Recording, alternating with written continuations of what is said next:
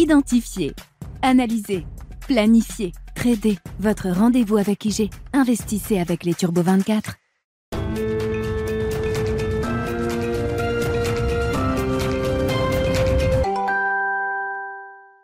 Bienvenue dans Smart Bourse, votre double dose quotidienne de marché en direct sur Bismart. Chaque jour à la mi-journée, 12h30, 13h. Et en fin d'après-midi, la grande édition pendant une heure à partir de 17h en direct, rediffusée à 20h sur Bismart TV. Émission que vous retrouvez chaque jour en replay sur bismart.fr et en podcast sur l'ensemble de vos plateformes. Au sommaire de cette édition de la mi-journée, des marchés européens qui poursuivent leur marche en avant après la séance de pause d'hier. Les indices actions en Europe repartent de l'avant et de belle manière avec une hausse de quasi quasiment 1% pour euh, le CAC 40 euh, à Paris et le DAX à Francfort. Le CAC qui est emmené par euh, l'un de ses secteurs forts, le secteur du luxe et son poids lourd LVMH. LVMH qui aura marqué ce matin symboliquement un nouveau sommet historique à plus de 770 euros par action. Le dernier sommet datait de janvier 2022 pour LVMH qui aura connu une année 2022 en dents Il aura fallu à peine un peu plus de six mois pour euh, l'action LVMH pour euh, revenir sur ce sommet historique après avoir marqué un point bas au cours du mois de juin 2022. On est passé quand même par un bon gros moins 20% sur l'action LVMH sur la première partie euh, d'année 2022 avant un rattrapage spectaculaire qui ramène donc le cours de bourse sur des sommets historiques. On notera que le titre Hermès n'est pas loin non plus de retrouver ces sommets historiques dans une ambiance qu'on décrit depuis plusieurs jours comme une ambiance Goldilocks pour les investisseurs des euh, pressions inflationnistes qui surprennent à la baisse, une belle résilience de l'activité euh, économique jusqu'à présent, et tout ça effectivement redonne de l'appétit pour le risque pour les marchés les plus décotés, et l'Europe en profite encore très largement aujourd'hui. Nous évoquerons cette résilience économique européenne en vue pour 2023, la crise énergétique, ou en tout cas le grand chaos énergétique qu'on pouvait craindre il y a encore quelques mois, légitimement n'aura pas lieu pour cet hiver et peut-être même pour l'hiver prochain. Ça change sans doute le profil de croissance ou en tout cas les anticipations qu'on peut avoir pour la croissance économique en zone euro cette année. Ça explique notamment en grande partie le redémarrage ou la réactivation de la euh, dynamique qu'on observe sur les marchés actions depuis euh, le début de l'année 2023 et nous évoquerons bien sûr dans ce contexte les euh, perspectives en matière d'investissement au démarrage d'une année tonitruante pour les actions européennes.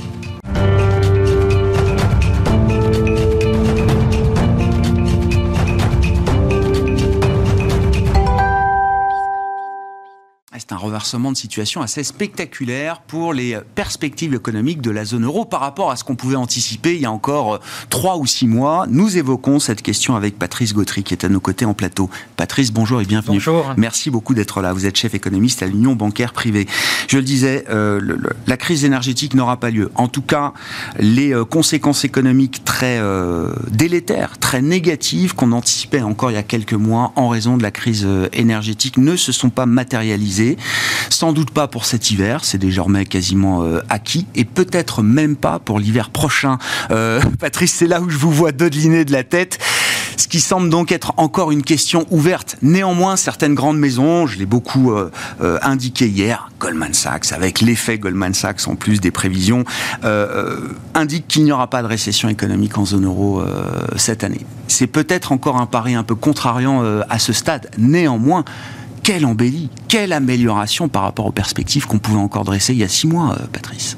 Oui, on a enlevé des risques. Ça, c'est très clair, comme vous l'avez rappelé en introduction, puisqu'il n'y a pas de rationnement, il n'y a pas non plus euh, effectivement de crainte sur la production d'électricité, et qu'on a un paysage dans lequel effectivement la production d'électricité, euh, je dirais l'arsenal nucléaire se remet en marche, la production d'énergie. Hein. oui, oui, oui, oui, civil, civil, civil, bien sûr.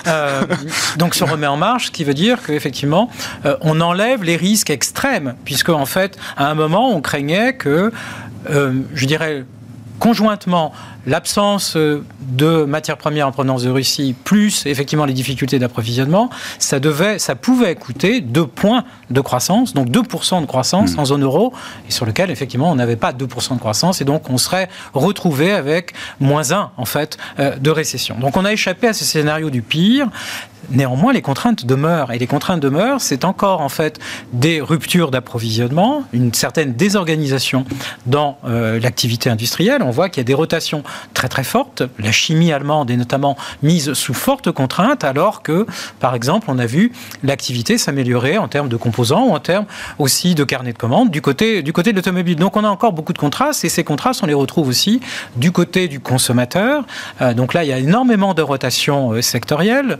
On consomme un peu plus de services, un peu moins de vêtements, un peu moins de nourriture. On a d'ailleurs dans certains pays des chiffres en volume hmm. en fait de la consommation de nourriture qui sont sur plusieurs mois négatifs.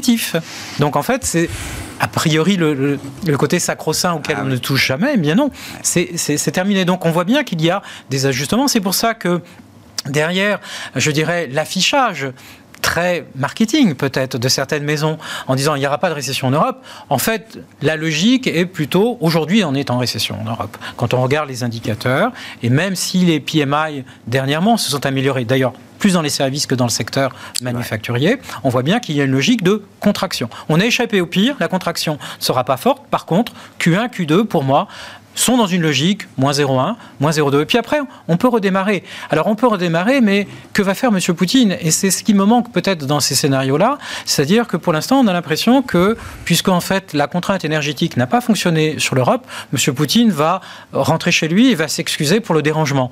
Euh, je pense que ce serait un scénario naïf et on n'a pas encore vu effectivement ni de cessez-le-feu, ni de capitulation, ni d'avancée décisive sur le terrain géopolitique. Le fait qu'on ait réussi, parce que évidemment, le facteur météo est un facteur chance, euh, entre guillemets, même si ça pose des questions sur l'ampleur du dérèglement climatique et la vitesse du dérèglement climatique. Mais au-delà de ce facteur chance, il y a quand même aussi euh, la capacité d'adaptation des entreprises et des industries, même si certaines, vous avez cité la chimie allemande, ont quand même énormément euh, souffert. Même en ayant réussi à désamorcer l'arme énergétique qui était l'arme principale de Vladimir Poutine contre les Européens, vous dites attention à pas extrapoler trop de bonnes nouvelles sur le plan du conflit euh, géopolitique euh, en le tant que problème, c'est que ces, ces, bonnes nouvelles, il faut les renouveler régulièrement. C'est-à-dire que, effectivement, on a vu qu'il y a eu, alors il y a eu une diversification des approvisionnements. Euh, la Chine n'étant pas là, euh, en termes de croissance et en termes d'activité, c'était facile de demander en fait à certains pays du Moyen-Orient de réorienter en fait des tankers ou des bateaux mm. avec le gaz, de les réorienter vers l'Europe. Et effectivement, on avait aussi la chance que les pays nordiques avaient encore des capacités supplémentaires d'exportation. La contrainte était effectivement d'avoir des capacités de traitement, de raffinage, notamment le gaz liquide, donc en Allemagne, et les bateaux arrivent. Donc, je dirais, on a réussi avec la chance effectivement de cette saison beaucoup plus calme en termes de température, de mettre en place relativement rapidement, en fait, ces approvisionnements. Ces approvisionnements, il faut les solidifier, il faut les pérenniser. Est-ce que l'Algérie, est-ce que la Norvège, est-ce que la Suède peuvent continuer à délivrer des mm. matières premières? Mais la Chine n'est et maintenant sur eh une autre histoire. Et donc, elle aura besoin de matières premières. Alors, peut-être pas tant le pétrole et le gaz qui ont peut-être été déjà euh, sécurisés du côté, euh, du côté chinois, ou du moins du côté chinois, on peut hmm. acheter le pétrole euh, en provenance et le gaz en provenance de Russie. Donc là, ça, ça réduit peut-être le poids des contraintes ou des sanctions qui ont été exercées par les pays développés et les pays du G7 ou de l'OTAN, pour être beaucoup plus précis sur, sur la Russie. Mais on voit bien que, pour moi, le, le contrat 2024, le gaz en 2024, c'est-à-dire l'hiver 2023 et le ah 2024, est encore à reconstruire ou à sécuriser. Hmm. La grande question pour moi dans tout ce conflit, c'est est-ce que l'Europe a travaillé suffisamment à son indépendance énergétique? Elle a travaillé à remplacer un fournisseur qui était majeur, à le diversifier. Est-ce qu'elle a travaillé suffisamment pour son indépendance énergétique? Pour moi, la réponse est encore non. Ah sur la Chine, justement, là, euh, effectivement, dans la, grande photographie euh, macro-globale de 2023, comment vous voyez se dérouler la séquence chinoise? Quelle va être la contribution de la Chine à la croissance mondiale et à l'inflation mondiale, s'il faut poser la question, euh, Patrice Oui, alors une Chine, pour rebondir tout de suite sur le dernier point, une Chine qui se qui s'ouvre ou qui se réouvre, c'est effectivement avec en axe derrière l'utilisation de l'épargne accumulée par les Chinois en termes de consommation, c'est une inflation domestique dans un premier temps qui sera un petit peu plus forte et dans un deuxième temps, ce sera effectivement une demande, notamment matières premières. Et je disais, c'est peut-être beaucoup plus du côté des métaux, mm. en fait, euh, ou des métaux rares même. On se souvient de la course en technologie, euh, où la demande sera effectivement euh, en, fort rebond. Après, pour la question beaucoup plus lourde de l'évolution de la croissance chinoise, donc le quatrième trimestre est certainement abominable, peut-être pas autant que le premier trimestre l'avait été, mais comme c'est un processus de fermeture, eh bien, on va avoir des activités qui vont être une activité qui va être fortement dépréciée. Le rythme que l'on va avoir au premier trimestre va dépendre en fait du rythme de réouverture progressive et du pic de la, et du pic de la contamination. Avant de parler du pic de la vaccination. Et, c'est là, je dirais, une course de vitesse. Et on observe dans les grandes villes, euh, quand on regarde des données de haute fréquence, que le pic de la, contamination a, semble-t-il, déjà été atteint, hmm. qu'il y a des données de haute fréquence, c'est-à-dire le transport, transport public, activité dans les secteurs des services, qui est en train déjà de rebondir. Hmm. Ce qui voudrait dire qu'il ne va peut-être pas falloir attendre l'intégralité du premier trimestre ah pour observer d'ores et déjà un rebond d'activité donc en Chine. Alors ce qui veut dire que d'ores et déjà, on peut pronostiquer, avec, après cette incertitude pour le premier trimestre, que le deuxième trimestre et le troisième sont certainement en fort rebond. Fort rebond, ça veut dire quoi? Ça veut dire qu'on va aller au-delà des 5%. On va 6, 8%, sont des chiffres qui sont probables, effectivement, parce qu'on a derrière ce processus des réouvertures, utilisation de l'épargne, on a les soutiens monétaires qui ont déjà été mis en place, donc les dernières injections de liquidités n'ont pas été très très fortes, mais le crédit va repartir mmh. et le soutien à l'immobilier, la stabilisation de l'immobilier va permettre effectivement aussi d'avoir une activité domestique. Et puis, Bien entendu, les Chinois n'ont pas perdu leur objectif qui est de construire et de reconstruire, je dirais, une une industrie de nouvelles technologies qui puisse batailler, concurrencer l'industrie américaine. Mm. Donc on va avoir en fait tous les feux en fait qui se réallument en Chine à partir du deuxième trimestre. Sur le plan des, banques centrales, de la politique monétaire, et on peut revenir peut-être de ce point de vue-là à, l'Europe et euh, à, la Réserve fédérale américaine, aux États-Unis, bien sûr, euh, Patrice, comment vous voyez euh, là aussi les choses se développer? S'il y a moins de risques sur la croissance économique en zone euro, est-ce que il faut attendre une banque centrale européenne toujours plus hawkish? On semble ne pas être stabilisé de ce point de vue-là. Euh, je me réfère au dernier discours, en tout cas, le euh, Conseil des gouverneurs du, mois de décembre, qui a été un vrai euh, choc pour recaler des, des, anticipations de taux terminal à la hausse. La Fed semble avoir passé ce moment-là et s'approcher doucement d'un taux terminal qui conviendrait à peu près euh, à tout le monde et notamment à la lutte contre l'inflation euh, en matière d'équilibre, autour de 5% euh, plus. Ça veut dire qu'on va avoir une BCE sur la séquence 2023 qui se présente comme plus euh, hawkish, plus agressive que la Réserve fédérale américaine qui arrive en fin de course. La Banque Centrale Européenne est venue après les hausses de taux, à la fois de la Banque d'Angleterre, qui était la première parmi les grandes à commencer, et après, euh, après la, fédérale euh, réserve américaine. Donc effectivement, il y a un décalage à peu près d'un trimestre. On le voit bien en fait sur la dynamique d'inflation, puisque on ne fait que commencer à décélérer donc en zone euro, alors qu'on est déjà sur une trajectoire bien établie depuis plusieurs mois. Donc aux États-Unis, ça devrait être confirmé encore, du moins cette trajectoire mesurée sur un an, par le chiffre qui sera publié demain. Donc avant d'être assuré de cette tendance à la décélération de l'inflation, on ne peut pas pivoter. Et les marchés sont en train de reprendre le call ou le pari ou le test qu'ils avaient fait au mois de mai l'année dernière, au mois de juillet l'année dernière, au mois de septembre l'année dernière, au mois de novembre l'année dernière, en disant allez-y, relâchez-vous, soyez détendus puisque l'inflation baisse. Donc voilà. Et, votre, votre travail est déjà fait, vous pouvez, vous, banquiers centraux, partir à la retraite anticipée. Mm. Euh, eh bien non. Euh, et le ton est encore restrictif. N'oublions pas, et ça c'est important, que dans les discours des banquiers centraux, alors pas nécessairement M. Powell ni Mme Lagarde, mais Mme Schnabel pour la zone euro, comme M. Bullard ou d'autres, M. Kashkari, euh, qui sont partis effectivement partis des faucons, eh bien en fait pour eux les taux ne sont pas encore suffisamment restrictifs. Et c'est ça le mot clé aujourd'hui. Oui, on a une inflation qui décélère, une inflation qui décélère même un petit peu plus vite, mais on a d'autres composantes qui ne se sont pas encore ajustées. Aux États-Unis, c'est le marché de Et en Europe, là aussi, on est en décalage de cycle par rapport aux États-Unis, c'est l'inflation salariale. Mm. Et effectivement, on est en train, on a lancé le processus en fait d'une inflation salariale plus élevée qui reflète effectivement des conditions d'inflation qui ont été plus élevées. On a commencé le processus en fin d'année avec les négociations d'IG Metal, 5-6%.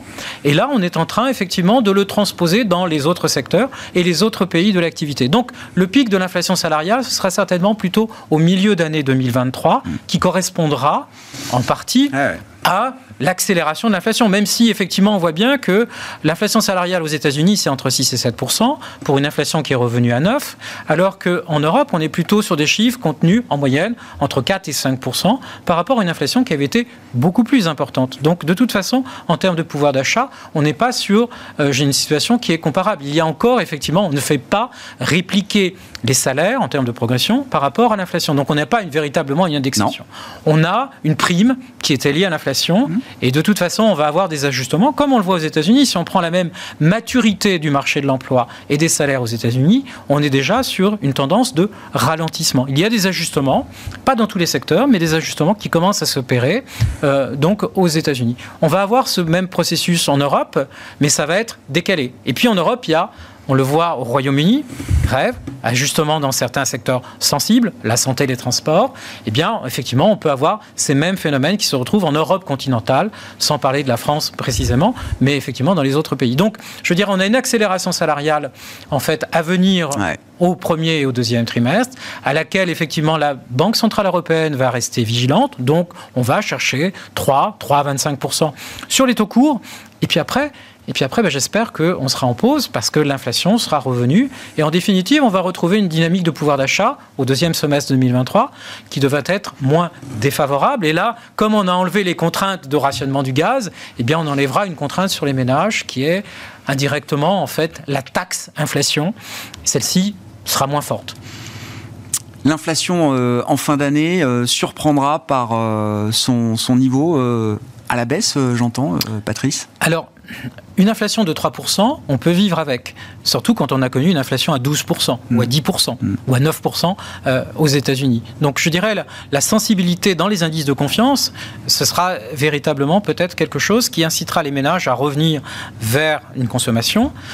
À partir du moment où, euh, si l'inflation est en ralentissement, alors ça ne suffira peut-être pas pour la Banque Centrale Européenne, mais la différence entre 2 et 3 me semble faible et ça pourrait être acceptable. Hmm. Mais bien entendu, il faudra voir l'état de la croissance réelle euh, sur, euh, sur l'évolution au, fil des prochains trimestres. Puis je rappelle qu'en fin d'année, quand même, euh, là aussi, c'est quand même un aspect positif de l'inflation pour les épargnants, plus précisément. L'épargne sera quand même nettement mieux rémunérée. Le livret A va passer à 3% et plus si l'inflation repassait sous les 3% euh, en fin d'année 2023, euh, euh, ce serait quand même un rendement réel positif pour une épargne sans risque, placée par les ménages français. L'épargne est mieux rémunérée, et je dirais en fait le challenge maintenant, c'est d'orienter cette épargne. Non ah, pas qu'elle reste ah, sur bah, un bas de laine pour simplement avoir une rémunération légèrement positive par l'inflation, mais qu'elle serve effectivement à relancer de l'investissement productif, parce que là, on crée la croissance de moyen terme. Merci beaucoup euh, Patrice pour votre éclairage macro sur ces euh, perspectives qu'on peut dresser à ce stade pour euh, l'économie européenne, l'économie mondiale pour 2023. Patrice Gautry, chef économiste à l'Union bancaire privée.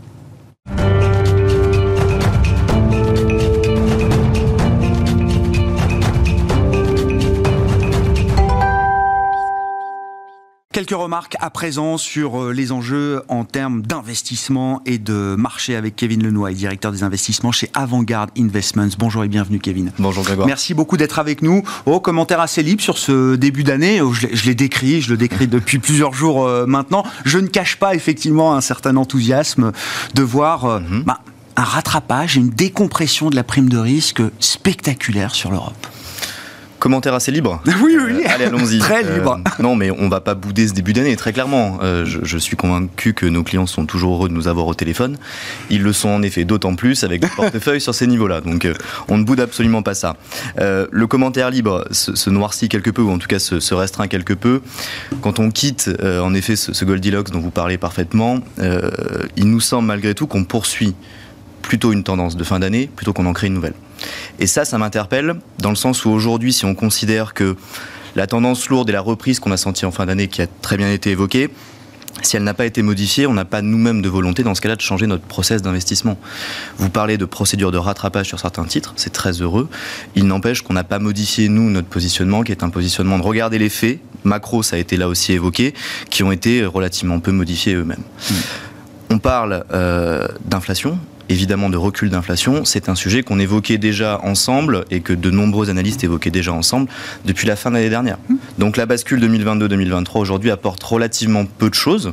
C'est très heureux de voir cette inflation enfin refluer. On reste tout de même méfiant de certains niveaux. On parle de réouverture chinoise, etc. sur le T2, sur le S2, pardon. Donc on reste relativement méfiant de ce côté-là. La crise énergétique, de la même manière, elle avait été évoquée quand même à la baisse euh, également de mon point de vue globalement, à partir du mois de septembre-octobre, on commençait à analyser les niveaux de stockage, etc. il nous semblait que l'effet pénurie était quand même relativement peu probable. Euh, et c'est heureux, nous avons en plus de la chance sur le climat, même si on peut revenir sur les mm, effets. Mm. Euh, et puis enfin, on évoque évidemment le grand sujet du moment, qui est la récession. La récession n'aura pas lieu en zone euro, j'en suis absolument euh, ravi on continue malgré tout, nous, d'avoir un, environnement qui est plutôt un environnement de soft landing. Je serais très heureux de voir que Goldman Sachs passe en indicateur avancé euh, dans les futures recherches. Il n'empêche que ce n'est pas le cas. Lorsqu'on regarde les indicateurs avancés, ils sont toujours en territoire récessif. On peut évoquer éventuellement un redémarrage, mais que ce soit les conditions de crédit, la construction, les nouvelles commandes, on reste aujourd'hui plutôt sur un atterrissage qu'un réel redémarrage. Donc beaucoup de prudence de ce côté-là et des portefeuilles teintés euh, non pas de prudence ou de conservatisme, mais on ne va pas surexposer en tout cas les, valeurs actions sur ce rattrapage-là. J'entends. Oui, le, alors le marché va très vite, effectivement, dans l'anticipation, le phénomène de décompression de primes de risque est mhm. assez, euh, assez, spectaculaire. Vous dites, il y aura un moment une forme de reality check, de, de rappel à l'ordre. On va pas évidemment boucler une année 2023 au rythme auquel on l'a commencé, enfin en tout cas avec des performances telles qu'on peut les euh, regarder depuis euh, dix 10 jours de bourse à peine. Comment est-ce que vous voyez se mettre en place cette forme de, de rappel à l'ordre? D'où est-ce que le rappel à l'ordre va pouvoir venir On a du mal à voir spécifiquement d'où il pourrait venir, mais euh, peut-être que l'acteur prépondérant qu'on a tendance à oublier avec cette, euphorie peut-être de début d'année, c'était celui de 2022. Si on exclut la géopolitique, ça reste les banques centrales. Or, de ce point de vue-là, les banques centrales aujourd'hui, euh, je me suis toujours arrêté encore aux derniers, derniers éléments de décembre. Euh, on reste sur des discours qui sont des discours malgré tout assez durs. Et de ce point de vue-là, quand on regarde les anticipations, les probas implicites ou les dots de la Fed, on se retrouve toujours avec des baisses de taux en 2023 ça on n'achète pas. Et donc on est assez curieux de voir éventuellement les prochaines mm. déclarations et les prochaines conférences, parce que de ce point de vue-là, pour moi, le rattrapage va venir. Mm. Donc typiquement aujourd'hui, quand on voit des rattrapages de valeur de croissance, euh, sans regarder encore une fois les effets prix, on regarde les effets de valorisation. Les valorisations pour certaines sont encore assez tendues, même si on a eu un retrait évidemment. Et donc de ce point de vue-là, ça ne nous incite pas de notre côté à y retourner. Là, on repart, on n'est pas loin de repartir dans une logique euh, d'expansion de multiples pour certains euh, secteurs croissance, certaines grandes valeurs mhm. croissantes qui ont beaucoup souffert en 2022. Et jusqu'à encore quelques jours, le Nasdaq avait du mal à retrouver un peu de, de dynamique. On l'a vu là sur quelques séances effectivement, euh, le Nasdaq retrouvait un peu de, leadership à la faveur d'une stabilisation des, euh, des taux longs, euh, notamment. C'est un schéma dont vous vous méfiez à ce stade On se méfie oui, oui. très fortement. J'allais chercher un autre adjectif, mais on se méfie très fortement de cela. On n'est absolument pas de nouveau acheteur Nasdaq. On regarde éventuellement les quelques valeurs de croissance très lisibles qu'on a à l'intérieur, mais vous connaissez le, pan du Nasdaq que l'on n'aime pas, et, aujourd'hui, non, on n'est absolument pas incité à y aller. Les fortes valorisations, encore une fois, elles restent présentes. On a des effets, on a des corrections, évidemment, euh, de BPA qui sont très fortes, qui sont du niveau récessif en termes d'ampleur, mais en termes de niveau absolu, on n'est absolument pas sur des niveaux pour nous qui price une difficulté économique au S2, notamment aux États-Unis. Justement, en matière de, perspective de bénéfices par action, de résultats, la saison va s'ouvrir ce vendredi avec les publications des euh, grandes banques américaines pour, euh, pour commencer. C'est un facteur clé évidemment pour euh, l'investissement. Bien, bien, sûr, ça reste quand même la matière première essentielle pour investir sur les marchés actions notamment. Est-ce que comme l'activité, vous attendez une forme de, résilience des bénéfices par mhm. action. Euh, je rappelle, hein, enfin, euh, récession, normalement, c'est moins 30% historiquement sur les bénéfices euh, par action. Personne n'imagine que les bénéfices par action vont baisser de 30% cette année en zone euro. Absolument pas, on ne le souhaite pas. Non. Et puis dire peut-être pas encore, alors pas sur des niveaux de moins 30, mais encore une fois, on se projette plutôt sur un décalage OS2. Donc aujourd'hui, sur le T4, on, est, on va être assez attentif. J'allais vous dire que ça va être une période très intéressante, mais comme toute la saison des publications, ils vont être très intéressant à regarder parce qu'on va évidemment avoir un bilan pour certaines valeurs des dégâts de l'ensemble de 2022. On ne prendra pas encore en compte la réouverture chinoise, ce qui a été, à mon avis, pas mal acheté mm. pour certaines valeurs en fin d'année. Elle ne transparaîtra pas, a priori, sur les résultats de, de la fin d'année. Donc oui, on a une attente qui est assez forte. Mon attente est plutôt dans les anticipations de 2023 parce qu'il faut se souvenir que la butée du marché que l'on a connu, si on exclut l'Ukraine, c'était notamment en fait le T2 2022 qui avait été très dur, notamment dans les anticipations bénéficiaires et dans le rattrapage des discours des CFO. Et donc c'est ce qu'on va attendre notamment pour cette publication-là, c'est de voir si le pessimisme très ambiant qu'on mmh. avait pu sentir en 2022 tourne Kazakh également. J'en suis peu convaincu. Si ce n'est sur les bancaires, là le segment, la, la, séance de vendredi sera passionnante. Elle sera notamment passionnante pour nous parce qu'on on affectionne très particulièrement les financières américaines. Est-ce qu'elle donnera vraiment un signal sur le marché global? J'en suis pas sûr, notamment sur la consommation.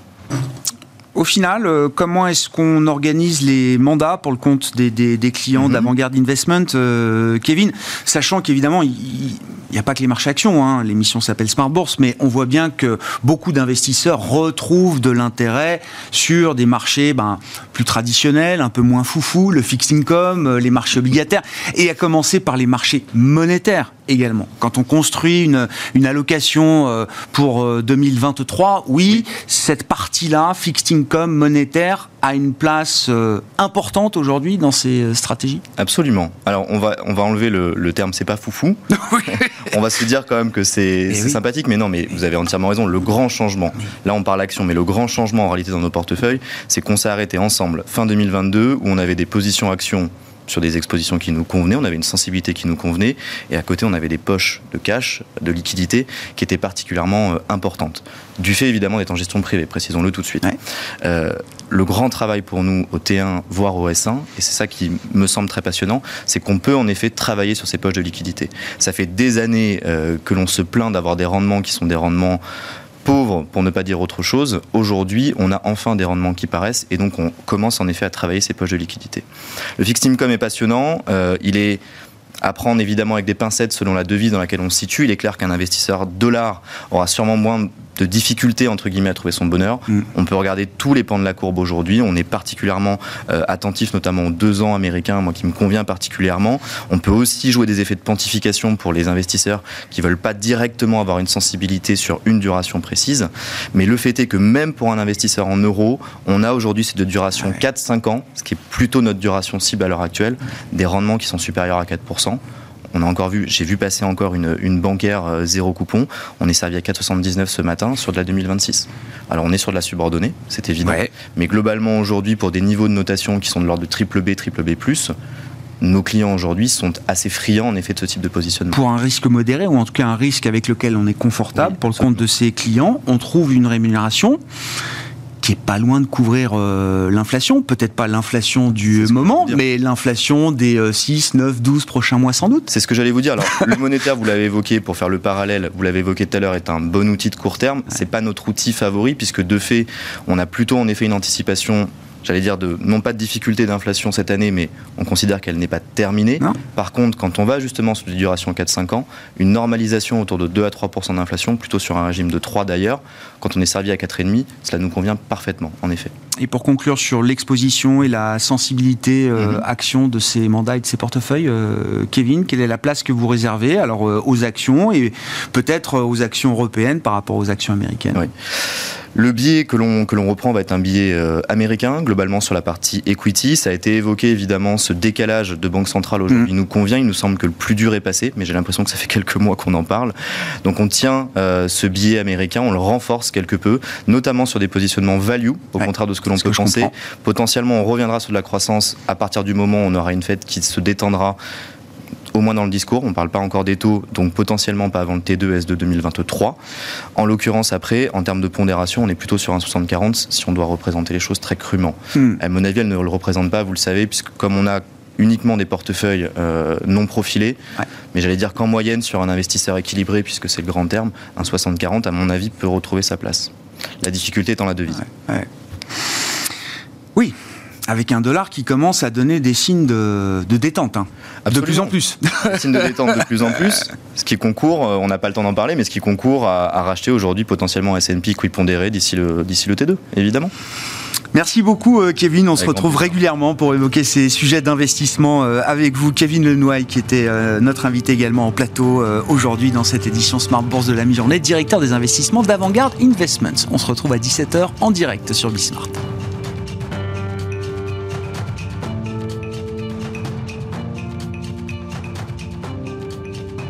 Identifier, analyser, planifier, trader. Votre rendez-vous avec IG. Investissez avec les Turbo 24.